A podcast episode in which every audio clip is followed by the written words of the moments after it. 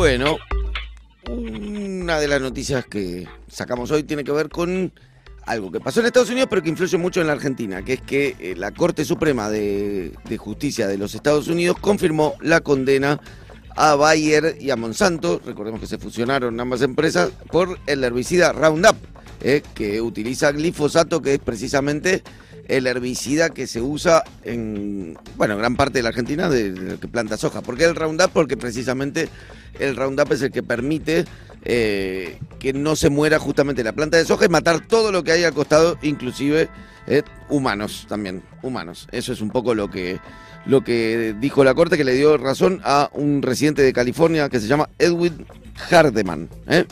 Para, bueno, justamente hablar de este tema y de lo que sucede en Argentina, estamos hablando con eh, Alicia Mazzarini, que es doctora en ciencias biológicas y parte del colectivo Trigo Limpio. ¿Cómo estás, Alicia? Fede Simonetti acá te habla en- desde eh, Nacional Rock por Alerta Urgente.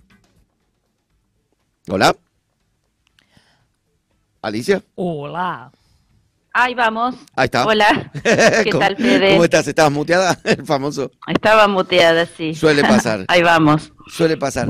Em, Alicia, ¿cómo estás? Bueno, eh, me imagino que te habrás enterado del tema de, de no de esta, de esta, de este fallo de la Corte Suprema estadounidense. Sí, así es. Eh, bueno, es un precedente jurídico muy importante y esperemos que tenga alguna repercusión local también, porque ha habido ya varias eh, situaciones legales que aquí no tienen ningún eco, ¿no?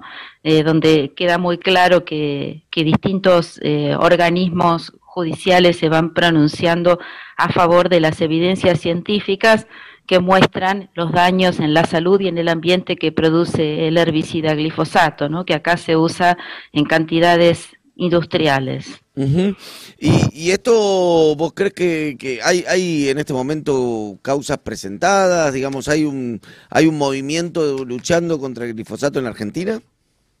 Sí, mira, ya hace muchos años que Sí. hay denuncias, que hay resistencias locales de distintas comunidades afectadas, que hay estudios epidemiológicos independientes que muestran que en las zonas eh, donde se aplican estos agrotóxicos en grandes cantidades, las poblaciones eh, tienen una manera de, de enfermar y de morir que es diferente de la media nacional, con altas tasas de cáncer, por ejemplo, Claro. o de otras enfermedades crónicas, de la tiroides, hipertensión, diabetes, Alzheimer, en fin, una serie de enfermedades crónicas que se ven agravadas, incrementadas en su incidencia en las poblaciones afectadas, especialmente por las fumigaciones, ¿no? Claro. Em, ¿Hace mal, vos que sos doctora en ciencias biológicas, ¿hace mal la fumigación solamente o también como el proceso donde la planta ya adquiere ese producto y se encuentra ya en casi todos los alimentos? O sea, hay estudios de que hasta en el agua de lluvia han encontrado glifosato. Sí, efectivamente. Mira, eh, realmente el modelo lo que hace es introducir en el ambiente de manera discrecional y sin control grandes cantidades de agrotóxicos. El principal es el glifosato, pero se usan muchos más. Eh, las mezclas también son extremadamente tóxicas y no se, no se ha evaluado de ninguna manera que, cómo se producen y qué consecuencias tienen.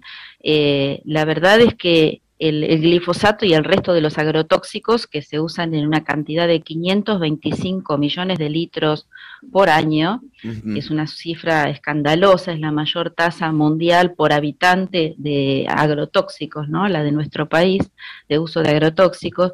Eh, esto se dispersa, no solamente afecta a las poblaciones fumigadas, que bueno, a veces tienen, eh, digamos, síntomas agudos, ¿no? Como eh, síntomas respiratorios, síntomas de piel. La exposición recurrente produce enfermedades crónicas, como te decía previamente, por ejemplo, alta incidencia de cáncer, pero también el resto de la población, todos estamos atravesados por esta problemática, porque como vos bien decís, estos agrotóxicos circulan en el ambiente, eh, están en el agua, están en el aire y están en nuestros cuerpos. Se se ha medido la presencia de glifosato en orina de personas que no están en zonas rurales y que nunca han estado en contacto con zonas rurales, que, que han vivido en ciudades toda la vida y sin embargo tienen estos tóxicos en su cuerpo, en la sangre, en la orina, en leche materna. En fin, es algo escandaloso como eh, este tipo de venenos están presentes en el ambiente y en los alimentos, ¿no? Hay, hay este, mm, estudios puntuales que podrías mencionar así de, em, digamos, que se haya realizado, quizás el más importante que haya en la Argentina respecto de esto, como por ahí, para que se puedan leer, se puedan compartir, se puedan divulgar, porque sería también importante como ese tipo de, de laburo, ¿verdad? Sí, mira, hay eh, cientos de trabajos científicos que están accesibles en varios sitios en Internet. En este momento yo también participo de una campaña en Instagram que se llama Basta de Venenos y allí van como apareciendo también los links donde están eh, almacenados todos esos trabajos científicos. Eh, en Argentina hay, es el lugar de, América Latina donde más se han producido trabajos en este sentido. Hay muchos grupos de investigación que trabajan en esto y que han mostrado cómo eh, los agrotóxicos afectan distintos aspectos de la salud comunitaria, ¿verdad? El, el que ha tenido más resonancia es el trabajo de Andrés Carrasco, que en el año 2009 mm. dio a conocer en, un diario, en página 12, los resultados de sus experiencias con anfibios que demostraban que el glifosato, aún en bajísimas dosis, mucho más bajas que las que se encuentran en el ambiente, producía malformaciones. Malformaciones que son extrapolables a humanos porque el desarrollo embrionario de los anfibios es homólogo al de los humanos, de manera y, además esto es lo que estaban viendo las poblaciones afectadas en sus recién nacidos, una alta tasa de malformaciones. Eh, también las investigaciones del Instituto de Salud Socioambiental de Rosario, de la Facultad de Ciencias Médicas de Rosario, haciendo epidemiología de más de 160.000 habitantes, encuentra que la tasa de cáncer está aumentada prácticamente un 100% en la región sojera de Santa Fe, Entre Ríos y norte de la provincia de Buenos Aires. Así que evidencias sobran.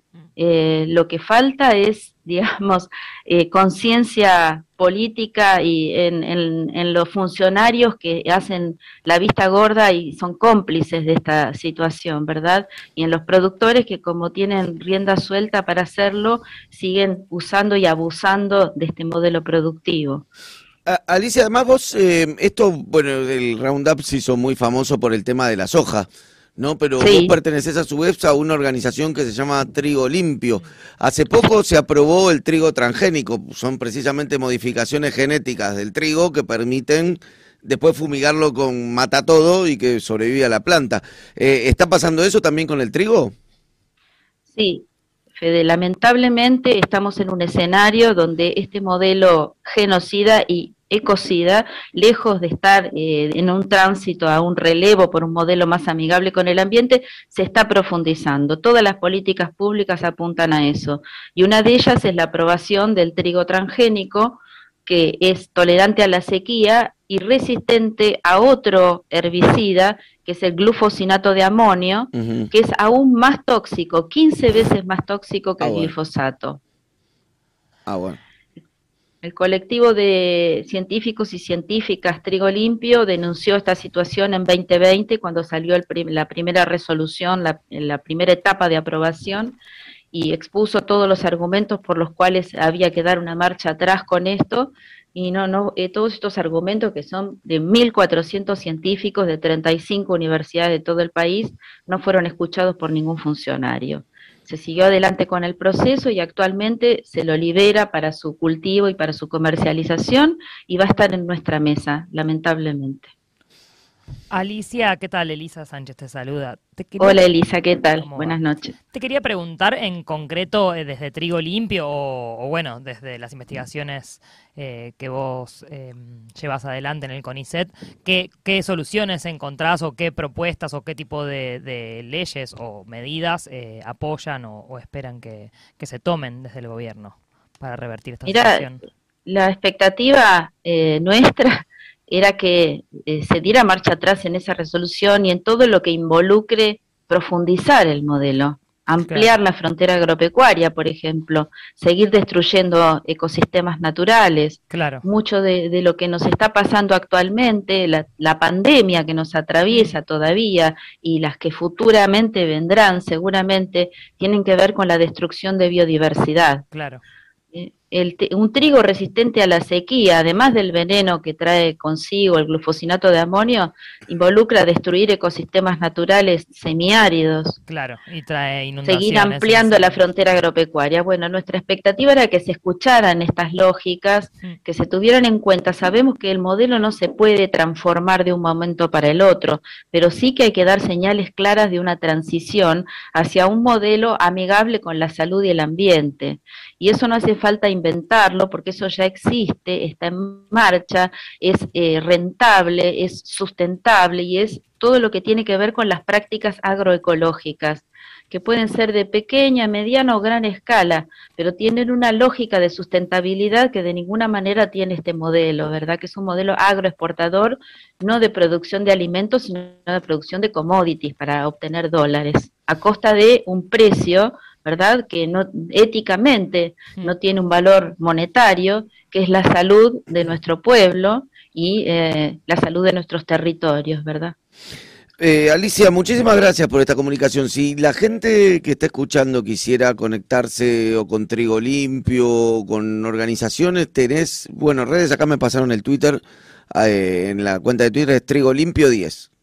Fácil, 10 con, número. A través del Twitter se puede establecer el contacto y luego, bueno, nada, tenemos disponibilidad de material, de artículos, de lo que se requiera para poder profundizar y difundir este problema. Em, me hace una pregunta que me pareció interesante acá en el chat de YouTube. Nos preguntan si uno quisiera, podría testearse si presenta glifosato en el sistema. O sea, si una persona quisiera saber si presenta glifosato, ¿hay test que se puede hacer? Sí, mira, es una muy buena pregunta. Eh, y la, voy a responder también con una crítica muy profunda al sistema de salud de Argentina.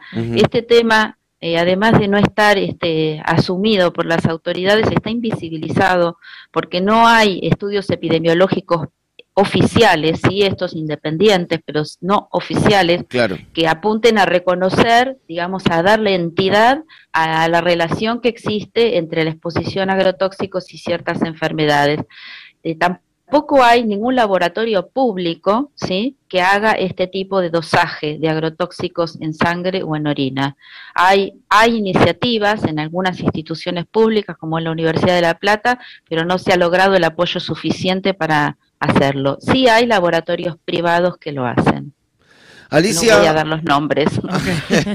bueno, no hay problema.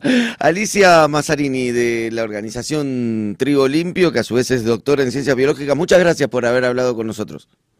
No, gracias a ustedes por darle un espacio a esta problemática que es verdaderamente muy grave y es muy importante que toda la sociedad tome conciencia de lo que está ocurriendo. Muchas gracias. ¿eh?